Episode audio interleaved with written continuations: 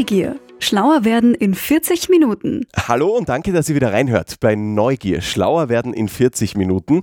Das ist der Podcast, in dem wir beleuchten, was Wissenschaftlerinnen und Wissenschaftler an neuen spannenden Dingen herausfinden.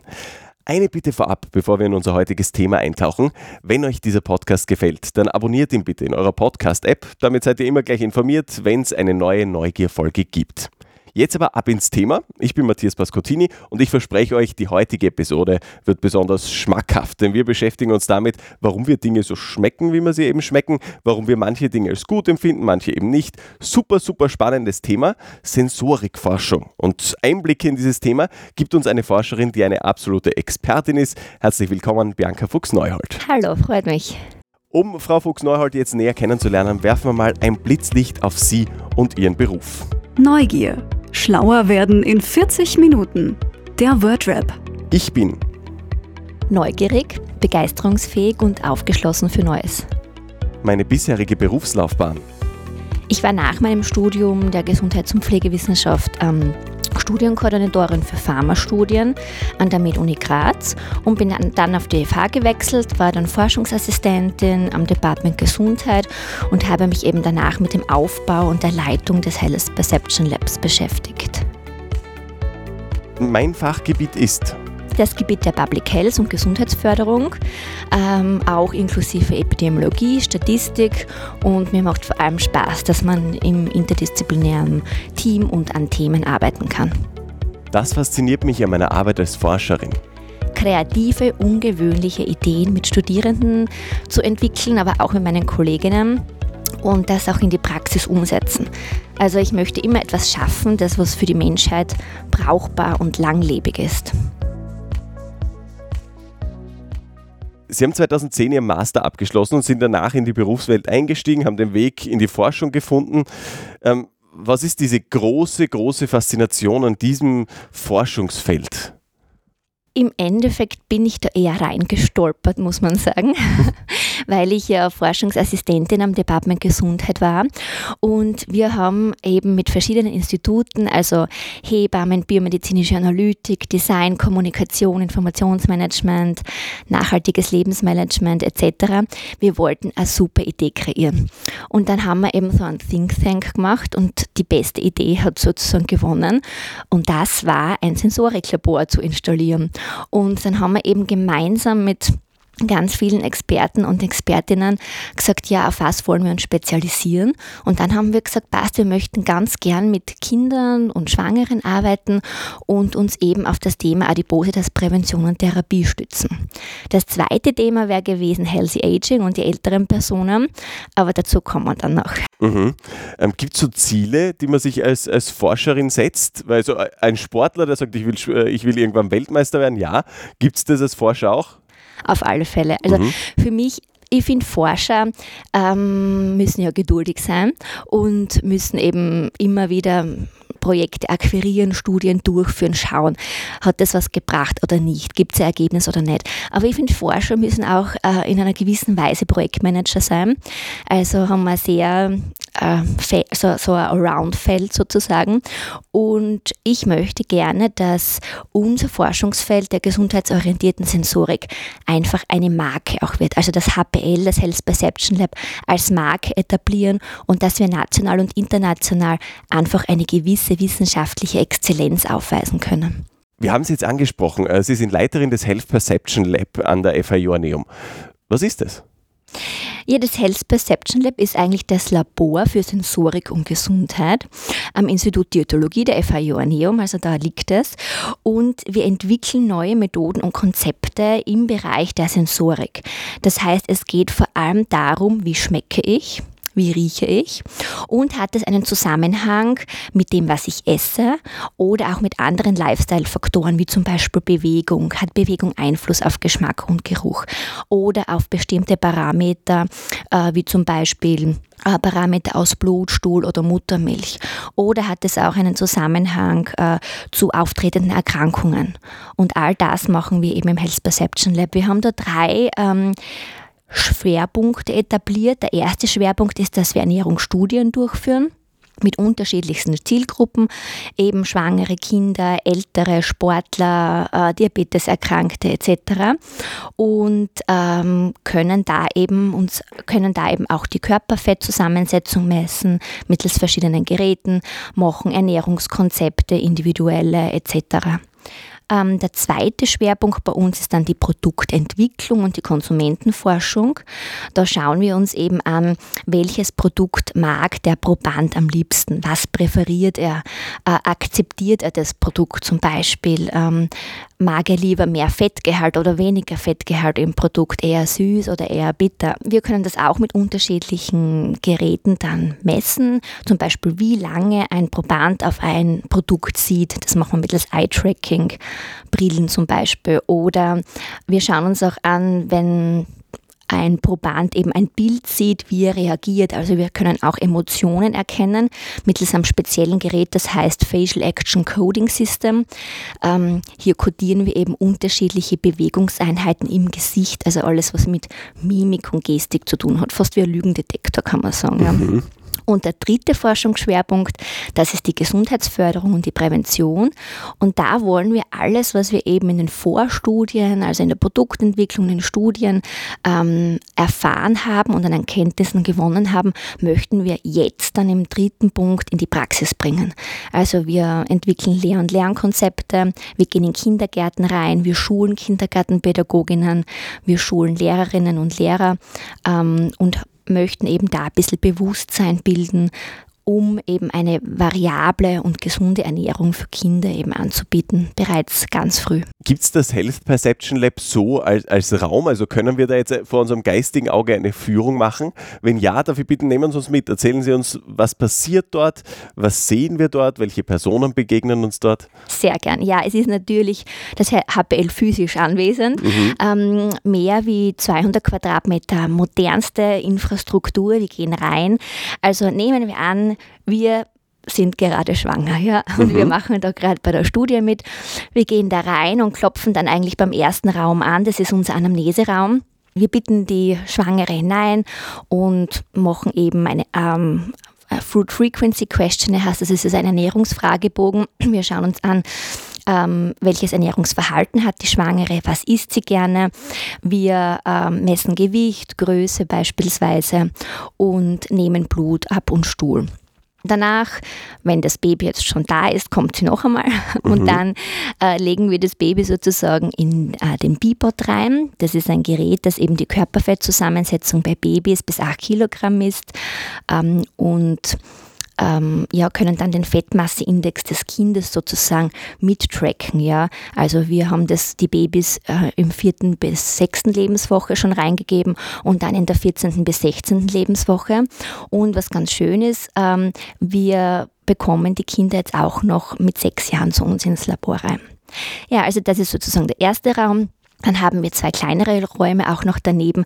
Das ist ein Stillraum, wo die Mütter ganz friedlich und äh, ohne irgendwelche Einflüsse stillen können, abpumpen können, auch natürlich die Muttermilch.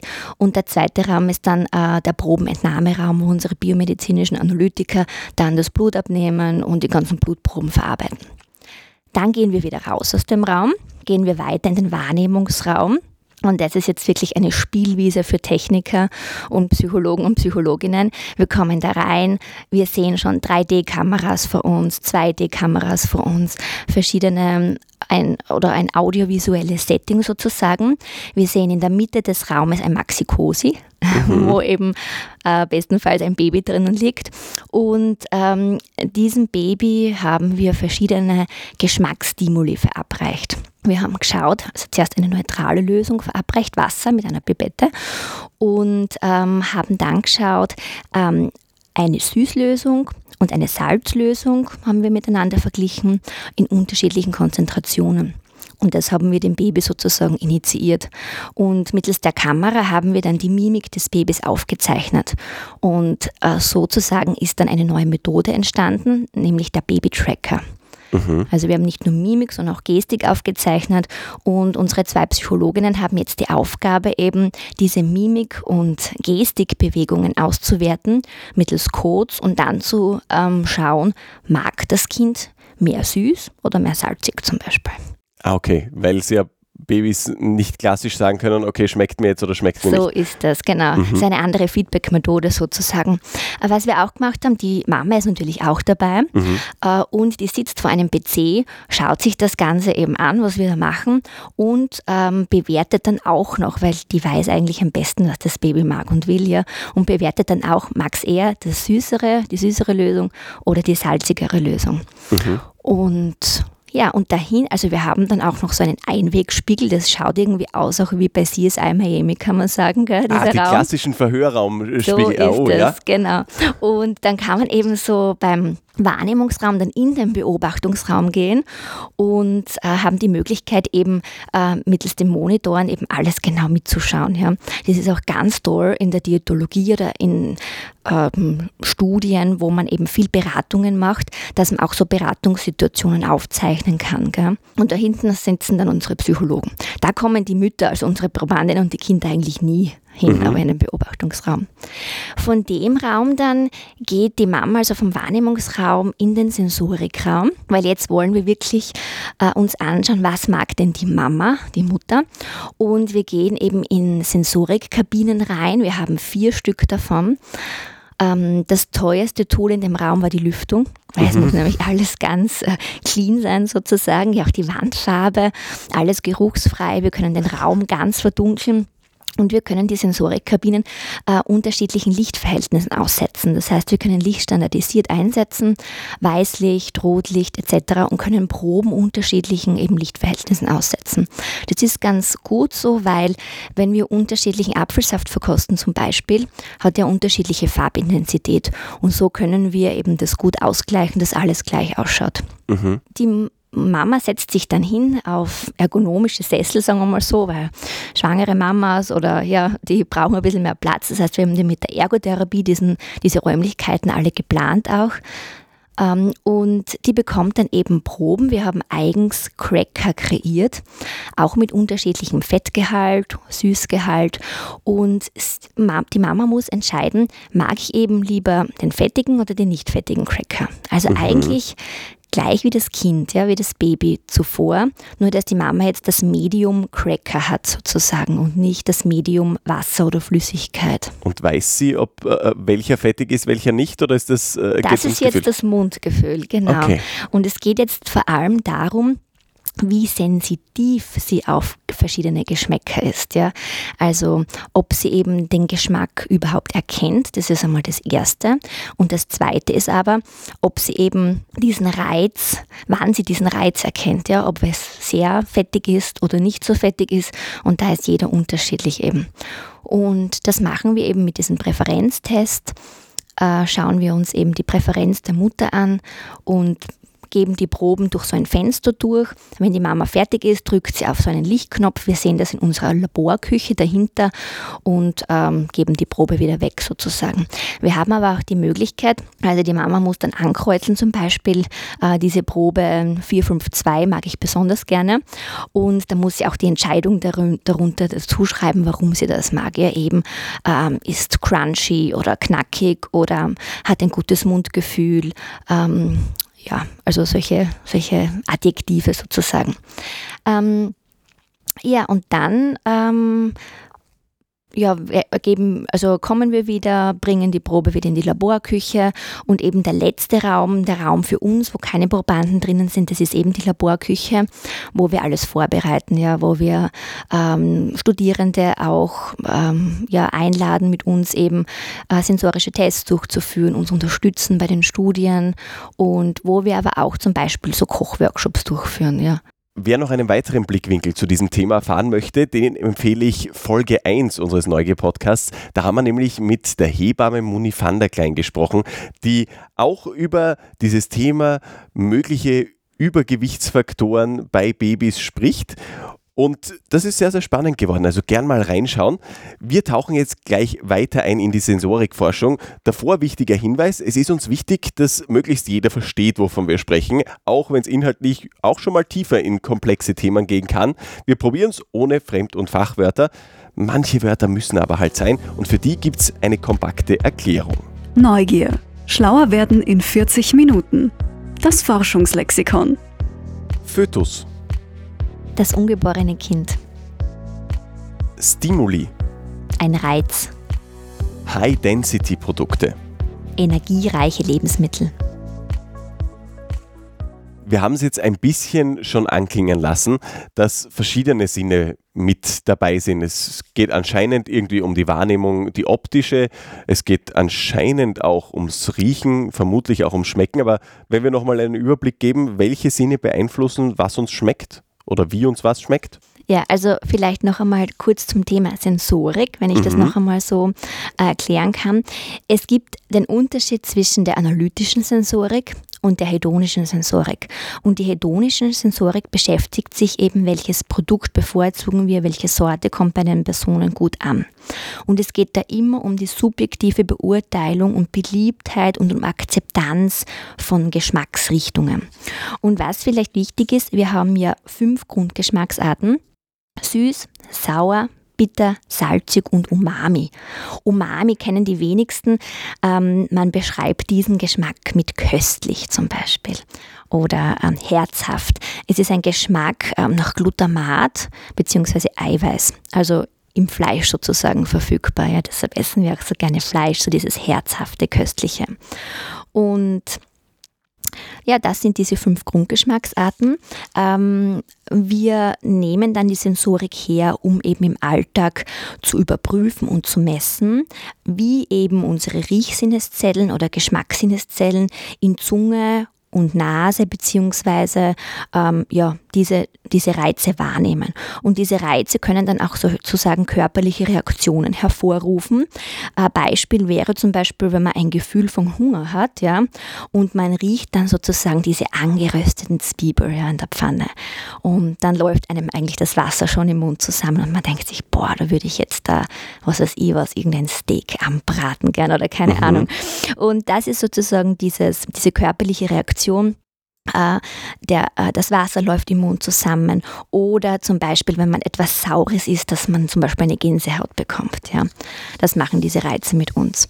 Und ähm, ja, äh, was vielleicht auch noch wichtig ist, wir re reagieren eben sehr unterschiedlich sensitiv auf diese Reize.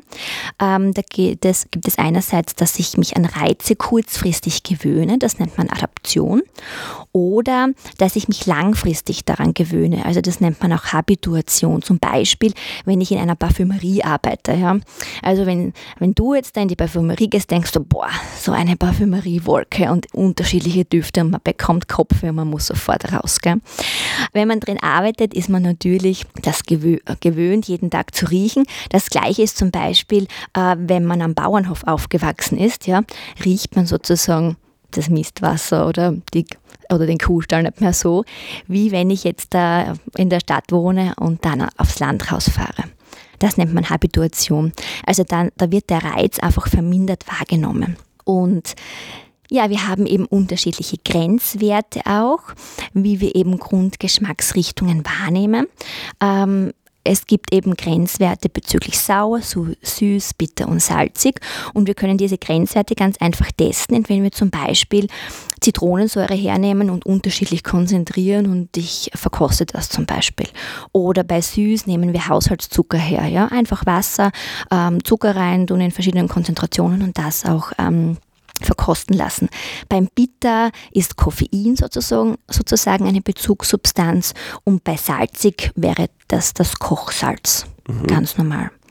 Und wenn ich dann sozusagen meine Geschmacksschwellen ermitteln möchte, gibt es drei verschiedene Schwellen. Es, ist, es gibt einerseits die Reizschwelle. Das ist, ähm, da kann der Tester eben unterscheiden, ist das jetzt ein Geschmack oder ist das nur reine Schwelle? Also nur die Reizschwelle. Das zweite ist die Erkennungsschwelle. Äh, ab welcher Konzentration kann der Tester dann die Geschmacksrichtung erkennen? Also ist es süß, bitter, salzig oder umami äh, oder sauer. Und das dritte, der dritte Punkt ist die Unterschiedsschwelle. Ab welchem Konzentrationsunterschied kann der Tester einen Geschmacksunterschied zwischen den Proben erkennen? Ja? Also äh, wie du siehst, es wird immer komplexer sozusagen. Zuerst der Reiz, nur ja oder nein, dann die Erkennung, ja, ich weiß, was es ist, und dann der Unterschied, ich kann es wirklich unterscheiden voneinander, die unterschiedlichen Konzentrationen.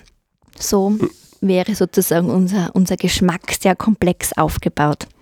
Das ist wirklich ein sehr komplexes Feld. Umami, weil es angesprochen worden ist, ist auch ein Punkt, der, glaube ich, in der asiatischen Küche ganz stark ist. Die Asiaten kennen das viel mehr, als wir es kennen. Richtig, so ist das, ja genau.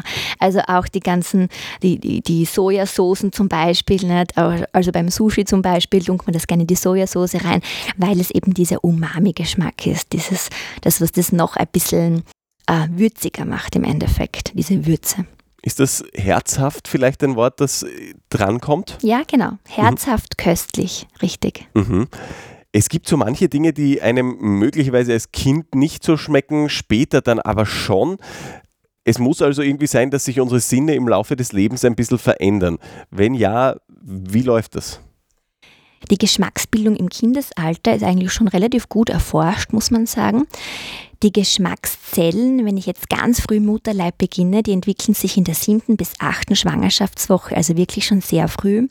Die Geschmacksknospen dann in der 13. bis 15. Woche, also Anfang sozusagen im zweiten Drittel dann und das Schlucken dann wirklich vom Fötus, vom Fruchtwasser beginnt dann ab der zwölften Woche. Und ganz spannend ist, ab der 32. Schwangerschaftswoche, also das sind wir schon, haben wir schon einen kugelrunden Bauch sozusagen, reagiert auch der Fötus auf einen veränderten Geschmack und zusätzlich interessant ist, dass es Studien gibt, wo wir gesehen haben, dass, der, ähm, dass das, das, äh, das Kind eben bei Süß häufiger schluckt. Mhm. Ähm, und ja, diese, diese Geschmackserfahrungen, die scheinen sich eben schon im Mutterleib zu, Mutterleib zu prägen, weil mit dem Fruchtwasser und mit der Ernährung der Mutter kommen ganz unzählige Aromen und Geschmackssubstanzen in das Fruchtwasser rein. Und äh, beispielsweise wissen wir, dass zum Beispiel Knoblauch, Vanille, Anis oder Minze ins Fruchtwasser übergeht. Es gibt aber wahrscheinlich noch ganz viele andere Aromakomponenten aus unterschiedlichen Lebensmitteln, äh, die bisher noch nicht nachgewiesen wurden. Das ist nämlich ziemliche komplexe und anstrengende Studienaufgabe.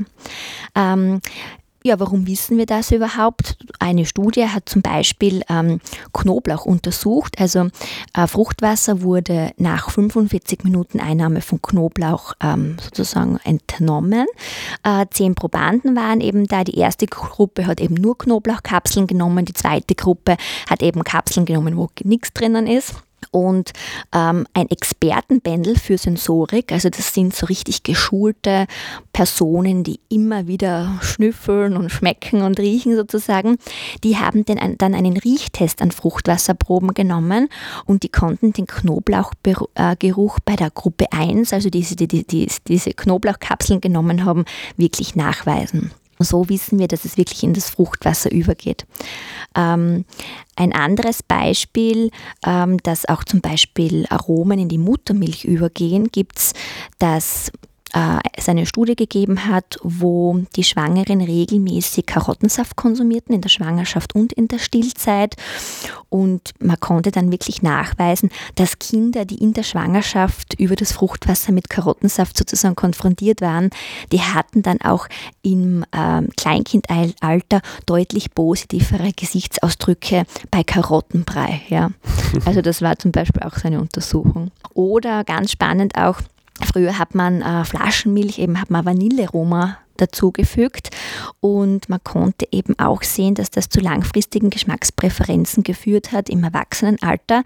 Denn Kinder, die eben diese postnatale Flaschenmilch eben getrunken haben, die hatten nachweislich ähm, mehr Präferenz, eben vanillisiertes Ketchup zu essen, als mhm. Erwachsene, die eben diese Flaschenmilch nicht bekommen haben. Wir haben zwischendurch über diese Wahrnehmung gesprochen, was die Farben betrifft, dass ihr versucht mit Beleuchtung äh, Farben zu, zu neutralisieren oder vielleicht teilweise auch zu betonen. Gibt es so Farben, wo man sagt, okay, bei manchen Farben, wenn Lebensmittel so aussehen oder so angeleuchtet werden, das schmeckt dann einfach weniger gut, als wenn man andere Farbumgebungen hat? Ja, also wir können das ja bei uns selbst gut sehen, wenn ich zum Beispiel irgendwas zerkoche. Ja? Oder ich denke mal, zum Beispiel beim, bei der roten Rübensuppe, da ist es schön, wenn die so richtig dieses Rot, Magenta, Pink hat. Ja? Wenn ich die, diese roten Rüben aber zu sehr zerkoche, dann wird es bräunlich. Und ja, vielleicht schmeckt das dann einfach nicht so gut. Also die Farbe, diese, dieses appetitanregende Garnieren auch ist ganz, ganz wichtig, dass ich ähm, Lust auf dieses Essen bekomme. Und man kann eben auch sagen, dass Kinder eben total auf das reagieren, ja eben auf Farbe, auf Form. Deshalb haben wir ja auch im Health Perception Lab dieses Sternebrot kreiert. Da muss man aber sagen, beim Sternebrot ist es so gewesen, dass wir uns gedacht haben, wir sind ganz schlau und machen das Sternebrot gelb. Das wollten wir mit Kurkuma machen und ähm, haben uns dann gedacht, boah, ein kleines Sternebrot, ein gelbes, darauf stehen die Kinder. Und wir konnten dann aber feststellen, mittels Eye-Tracking und auch mittels eben Präferenztests, äh, dass Kinder diese gelbe Farbe eigentlich über, überhaupt nicht mit Brot assoziiert haben, also in Zusammenhang gebracht haben. Und deshalb haben wir das Kurkuma wieder aus dem Sternebrot rausgegeben. Mhm. Was auch noch gut war, ist, ähm, dass wir das eben verkostet haben. Wir haben nämlich unterschiedliches Saatgut im Sternebrot drinnen gehabt und das war nicht sonderlich fein geschrotet. Ja, also war sehr ähm, ja, waren halt so Stückerler drinnen. Und das mögen Kinder eigentlich auch nicht so gerne im Brot. Also das haben wir dann ganz fein geschrotet und wir haben auch geschaut, dass das Sternebrot jetzt nicht viel Kruste hat, also dass eben, äh, wenn ich reinbeiße, dass es eher weich bleibt. Und wir haben auch geschaut, dass das Sternebrot auf einer Kindeshand Platz hat, ja ähm, wenn ich das durchschneide, also wir haben das in Kastenform äh, gebacken, mal bei uns in der Küche. Wenn wir das durchschneiden, haben wir dann eine ganz nette Form, eine Sterneform, die eben auf der Hand Platz hat. Und 40 Kinder haben wir eben getestet, ähm, auch mit dem Institut für Design und Kommunikation. Und das Schöne daran ist, dass das Sternebrot jetzt eben bei einer regionalen Bäckerei in der Steiermark auch zur Verfügung steht und verkauft wird. Und das Ziel war, ein möglichst zielgruppengerechtes Produkt sozusagen zu machen, das Kindern besonders gut schmeckt und vermutlich auch gesund ist. So ist es, genau. Okay. Also es ist salzreduziert und ballaststoffreich. Ähm, das heißt wirklich ein gesundheitsorientiertes Produkt für Kinder.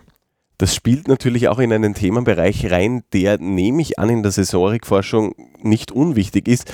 So Übergewicht bei, bei Schulkindern, bei, bei Jugendlichen ein Thema, das wir immer wieder in Zeitungen lesen, in Nachrichten hören. Das ist, nehme ich an, auch ein Themenfeld, was die Fachleute beschäftigt, oder? Auf alle Fälle. Genau das äh, möchten wir auch mit unserer Studie mit den Schwangeren und mit den Kindern äh, dann feststellen, welchen Einfluss die Sensorik, also die Geschmacksveränderung, Geschmacksentwicklung auf Adipose, das auf Fettleibigkeit und Übergewicht hat dann im Erwachsenenalter. Weil ähm, wir wissen eben, ähm, dass wenn ich jetzt äh, eine geringere Empfindlichkeit habe gegenüber Fett, ähm, ich durchschnittlich auch mehr Fett zu mir nehme. Ja, wenn ich das nicht äh, spüre, nicht erkenne, dann ja, habe ich nicht das Bewusstsein, dass vielleicht da viel Fett drinnen ist. Ja, wenn ich das aber spüre, dass es irgendwie fettig ist oder eine fettige Palatschinke, ja, dann esse ich das vielleicht auch weniger. Also wir wissen, eine geringere Empfindlichkeit gegenüber Fett hat einen Zusammenhang mit einem höheren Body Mass Index und ähm, wir wissen auch, dass, dass ähm, Leute, die eben ähm, übergewichtig oder adipös sind, nicht nur dieses Fett gern haben, sondern auch Lebensmittel gern haben in Kombination mit Fett und Süß. Also sozusagen diese energiedichten Lebensmittel sehr gerne essen. Ähm, was vielleicht ähm, noch äh, ganz interessant ist, genau, dass eine niedrige Empfindlichkeit auch für Salz mit steigendem Gewicht einhergeht. Ja? Also wenn ich eben Salz nicht erkenne oder nicht so spüre, dass das auch einen Zusammenhang hat mit Übergewicht. Was zum Beispiel gut wäre, wie ich meine Empfindlichkeit gegenüber Lebensmitteln erhöhe, ist, dass ich zum Beispiel ähm, wenn ich Hunger habe, also wenn ich vermehrt Hunger habe oder wenn ich irgendwas für längere Zeit nicht esse, also abstinent bin. Und das kann man auch sehr gut beim Fasten zum Beispiel machen, ja. Dass mhm. ich sage, ich verzichte eben eine längere Zeit auf Süßes, eine längere Zeit auf gewisse Lebensmittel und meine Empfindlichkeit gegenüber Süß erhöht sich oder gegenüber Fett und ich erkenne Süß und Fett schneller und bin dann einfach mehr bewusst, dass da mehr Süß drin ist oder mehr Fett drinnen ist. Es ist auch, aber es gibt da eben unterschiedliche Studienergebnisse. Also wir können das nicht ganz fix sagen, ja, es gibt ja kein Schwarz-Weiß in der Wissenschaft, aber wird, es Also es denn, die Forschung tendiert dazu, dass übergewichtige Mädchen eher süß präferieren und dass die Präferenz für fettigen Geschmack auch mit einem erhöhten Risiko für Übergewicht einhergeht. Warum habe ich jetzt die Mädchen extra gesagt? Mhm. Deshalb, weil eben in einer sehr, sehr groß angelegten Studie hier äh, eben ein besonders deutlicher Zusammenhang entstanden ist. Deshalb was ich da jetzt aber auch rausgehört habe, ist, dass Fasten tatsächlich nicht nur, weil es irgendwie so Tradition ist in unserem Kulturkreis, immer wieder mal Sinn macht, sondern tatsächlich auch wissenschaftlich belegt schon, schon einen Nutzen bringt. Auf alle Fälle. Also wir führen jetzt gerade eine Studie durch, eine Fastenstudie von einer Studentin, die eben genau ähm, das herausfinden möchte. Und da sind wir schon gespannt auf die Ergebnisse. Es ist Zeit, dass wir uns einen weiteren Blick auf das Thema einholen. Wir haben eine Teilnehmerin einer ihrer Studien befragt, warum sie denn an diesen Tests teilnimmt und welche Erkenntnisse sie für sich selbst dadurch schon gewonnen hat. Cornelia Binder erzählt uns von ihren Erlebnissen. Neugier. Schlauer werden in 40 Minuten. Das sagen die anderen. In Erinnerung geblieben ist mir die professionelle Betreuung vor und während der Tests. Die Testleiterinnen waren zu jeder Zeit sehr bemüht. Sie waren alle höflich und man merkte, dass sie wirklich Freude an ihrer Arbeit hatten. Etwas mulmig ist mir geworden, als unsere Kleine in den Bibot gelegt und dann der Deckel geschlossen wurde. Aber ich war unmittelbar dabei und sie war sehr ruhig. Alles in allem haben wir uns sehr sicher und gut umsorgt gefühlt. Bei allen verschiedenen Tests mit den ganzen unterschiedlichen Personen, sie waren alle sehr zuvorkommend. Und es ist ein sehr gutes Gefühl, wenn man etwas zu einer Forschung beitragen kann. Aufgrund der Auseinandersetzung mit der eigenen Geschmacks Geschmackswahrnehmung achten wir nun noch mehr auf das, was wir zu Hause kochen und essen. Wir versuchen für unsere Tochter Vorbilder in Sachen Abwechslung in der Ernährung zu sein.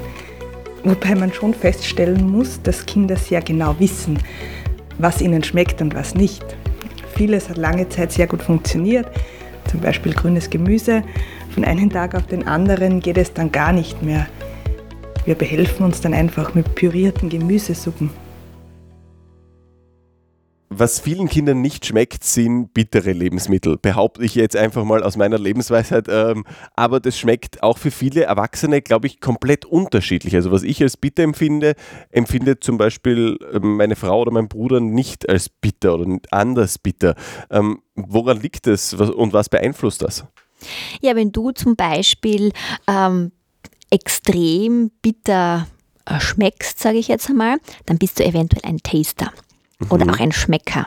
Es gibt eben zwei Gruppen, ähm, sage ich einmal, in der Bevölkerung. Das sind die Taster und die Non-Taster, also die Schmecker und die Nichtschmecker. Oder man kann auch Superschmecker oft dazu sagen. Ähm, das geht damit einher, dass Taster, also Schmecker, einfach eine höhere Empfindlichkeit für Bitter haben und deshalb aber auch eine verminderte Akzeptanz von bestimmten bitteren Gemüsesorten, wie zum Beispiel Brokkoli oder Kohl oder solche Sachen. Ja.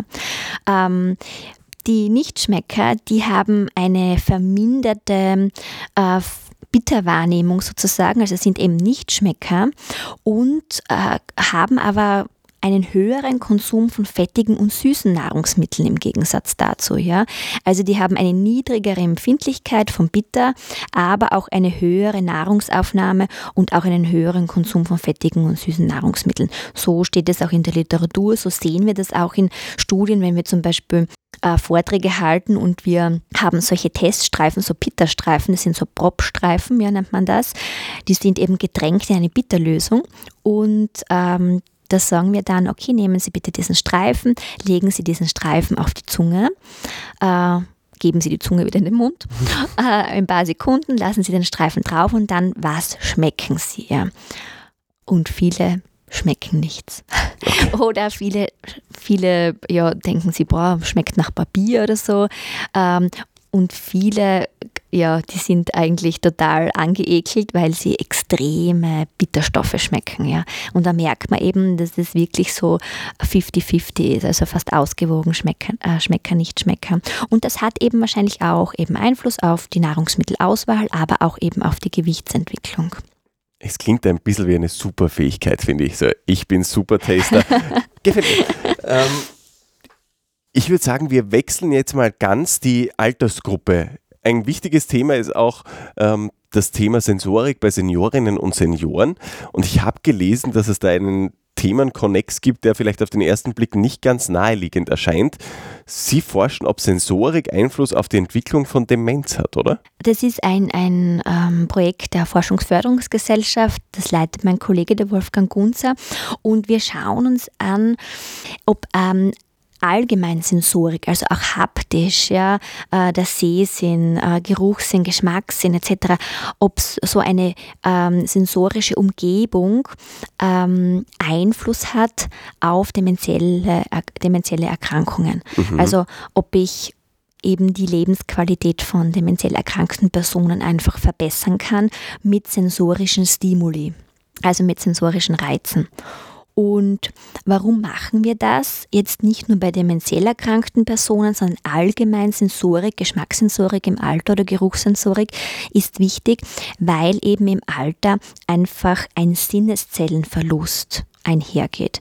Äh, die Zellerneuerung nimmt ab, die Geruchsinformationen werden nicht so weitergeleitet wie in jüngeren Jahren, die Gerüche werden schlechter verarbeitet, die Reaktionsgeschwindigkeit nimmt beispielsweise ab und auch das Erinnerungsvermögen.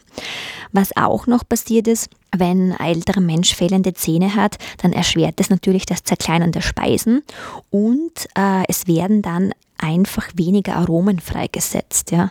Mhm. Ähm, ist eigentlich gut nachvollziehbar, wenn ich was einfach runterschlucke und nicht zerkaue. Ja. Mhm. Dann habe ich eigentlich nicht den Genuss. Und weiters, ein, ein, weiterer Einflussfaktor ist auch noch der Speichel, weil bei älteren Menschen auch oft Mundtrockenheit herrscht und das beispielsweise durch Medikamente äh, eben ausgelöst wird und das ähm, also dadurch wird auch der Geschmackseindruck vermindert. Wir wissen eben, dass ungefähr 65 Prozent der über 80-Jährigen eine verminderte Riechfunktion zum Beispiel haben. Was eben beim Geschmack, also Riechen und Geschmack geht ja eigentlich einher mhm. sozusagen, äh, was auch bei der Geschmackswahrnehmung wichtig ist, wenn ich eben weniger schmecke, oder rieche, hat das eben auch einer Fehlernährung zufolge. Ja? Das heißt, ähm, wenn ich, ähm, ich habe zum Beispiel eine erhöhte Zufuhr an Zucker und Salz, ähm, wenn ich weniger schmecke oder weniger rieche, oder ich verzehre auch zum Beispiel vermehrt verdorbene, verbrannte oder verkochte Speisen. Ich kann das einfach nicht mehr wahrnehmen. Ja? Auch äh, können zum Beispiel ausbleibende Geschmackserlebnisse einfach die Freude am Essen reduzieren. Das bedingt auch, dass ich dann weniger Essen zu mir nehme. Das wirkt sich negativ auf die Stimmung auf, aus, kann auch zu Depressionen führen beispielsweise, ja, mhm. weil ich einfach diesen Verfall vielleicht mit, äh, mehr, vermehrt mitbekomme. Folgen sind, wie schon gesagt, der Gewichtsverlust, dass ich eben weniger wichtige Nährstoffe zu mir nehme und äh, vice versa dann eben die erhöhte Anfälligkeit für Infekte und Krankheiten. Was können wir dagegen tun? Wir können eben solche Geschmackstrainings machen. Mein Kollege hat zum Beispiel einen Grazer Bratapfeltest äh, entwickelt. Mhm. Das ist ein ganz einfacher Test. Ähm, äh, wir haben ein Lineal hergenommen, haben eine Dose mit einem ein Apfelstrudelaroma reingetan, ja, und haben sozusagen ähm, diese Dose immer weiter, also vom Bauchnabel eigentlich ausgehend, immer weiter Richtung Nase geführt, ähm, bis eben diese ältere Person gesagt hat, jetzt da kenne ich was, ja. Und das kann man eben natürlich trainieren. Also je, je weiter unten ich beim Bauchnabel bin, desto besser sozusagen, mhm. desto besser rieche ich. Ja, und beim Geschmack kann man eben auch die Speisen aromatisieren. Man kann aber auch ähm, mit dem Ambiente ganz viel machen, ja, dass zum Beispiel im Hintergrund kein Fernseher läuft, im Pflegeheim keine Reinigungskräfte herumlaufen, sondern wirklich Essen zelebriert wird, weil das eigentlich das Highlight des Tages ist bei älteren Menschen. Mhm. Das heißt, Ziel ist es irgendwann auch, irgendein Mittel zu finden oder irgendeinen Trigger zu finden, der auch älteren Menschen wieder den Zugang zu Genuss gibt. Sozusagen. So ist es, das hm. ist das Ziel, genau. Dass man einfach die, die Lebensqualität erhöht durch genussvolles Essen. Und das versuchen wir eben auch mit der Sensorik ähm, zu schaffen. Wir haben einen dieser Schwerpunkte Ihrer Forschung zu Beginn angesprochen und das ist auch Konzepte zu entwickeln, wie man das Ganze vermittelt, wie man das weitergibt. Wir können jetzt im Kleinen damit anfangen und vielleicht ein paar, paar Tipps geben. Gibt es Tipps für Eltern, worauf ich bei meinen Kindern achten kann, damit sich diese Wahrnehmung äh, gut ausprägt? Variabel sich zu ernähren, also ganz viel anbieten dem Kind Und, aber auch, es ist auch okay, wenn das Kind zum Beispiel wochenlang nur Nudeln essen möchte. Ja, es gibt nämlich solche Phasen, die sind ganz normal, das wissen wir auch aus der Literatur, aber man sollte immer wieder probieren, dem Kind auch unterschiedlichstes anzubieten. Es gibt auch für Eltern ganz, ganz gute ähm, Workshops oder so Fortbildungskurse, die heißen Richtig Essen von Anfang an, sind von der Steiermärkischen Gebietskrankenkasse, die werden dort angeboten, kostenlos und wir kooperieren auch mit, mit äh, dem Richtig Essen von Anfang an Konzept und das ist wirklich ein, ein toller Tipp und sollte auch öfter in Anspruch genommen werden. Wir biegen jetzt langsam aber sicher in die Zielgerade ein. Abschließend stellen wir uns immer die Frage, zu welchem Zweck wird denn auf diesem Gebiet jetzt nochmal geforscht? Was bringt uns das? Jetzt gibt es nochmal die kompakte Info dazu. Neugier. Schlauer werden in 40 Minuten. Und wozu das alles? Die Geschmacks- und Geruchssensorik könnte ein wichtiges Puzzleteil sein, um eben Fettleibigkeit und Übergewicht äh, bei Menschen vorzubeugen. Zusätzlich ist es wichtig, dass wir schon ganz, ganz früh anfangen, unseren Geschmack zu prägen auf eine gesunde Art und Weise. Warum ist es auch wichtig im Alter? Weil im Alter eben wir mit einem verminderten Geschmacksempfinden zu tun haben und es ganz wichtig ist, dass wir Speisen appetitanregend und den Bedürfnissen von älteren Menschen entsprechend anbieten. Wir sind jetzt im Finale. Heute haben wir erfahren, dass unsere Geschmackswahrnehmung was sehr Spannendes und auch Komplexes ist. Danke für den Einblick und die Informationen an Bianca Fuchs-Neuhold. Ich bedanke mich ganz herzlich. Und vielen Dank euch fürs Zuhören, sagt äh, Super Taster Matthias Pascottini. Ähm, danke fürs kritische Hinterfragen, fürs Weiterdenken. Wir hören uns zur nächsten Episode wieder. Bis dahin, werdet schlauer und bleibt neugierig. Ciao.